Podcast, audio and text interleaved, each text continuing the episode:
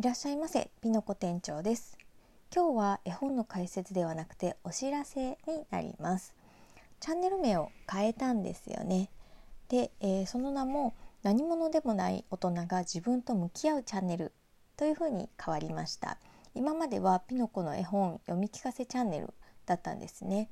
で最近の内容はちょっとタイトルと内容がずれてて詐欺だなって思い始めたんですよね。だってもうほぼ読み聞かせとかしてないですからね。というのもこのチャンネルを始めた当初は絵本の解説だけをやっていたんです。でたまにまあ私の謎のこう丸郎くんのお話とかはその時からあったんですけどまあそれは置いといて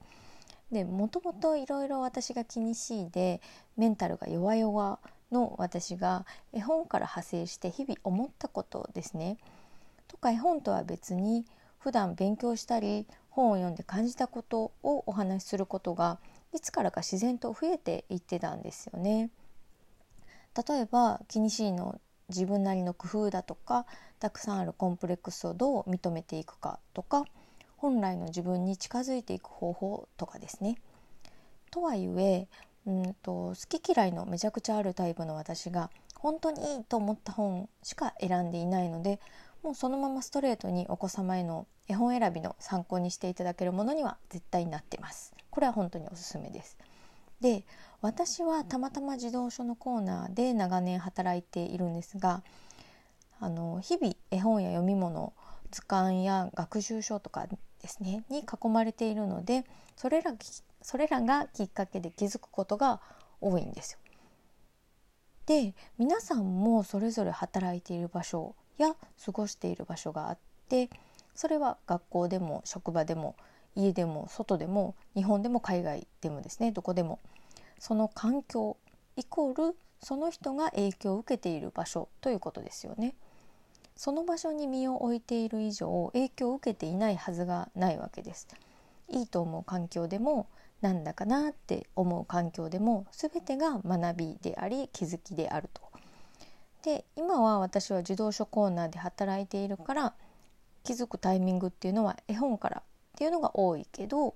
もし急に職場を辞めたとしたらまた変わるわけですよね。例えば今は、えっと、本業とは別にプログラミングの学習をやっているのである日突然、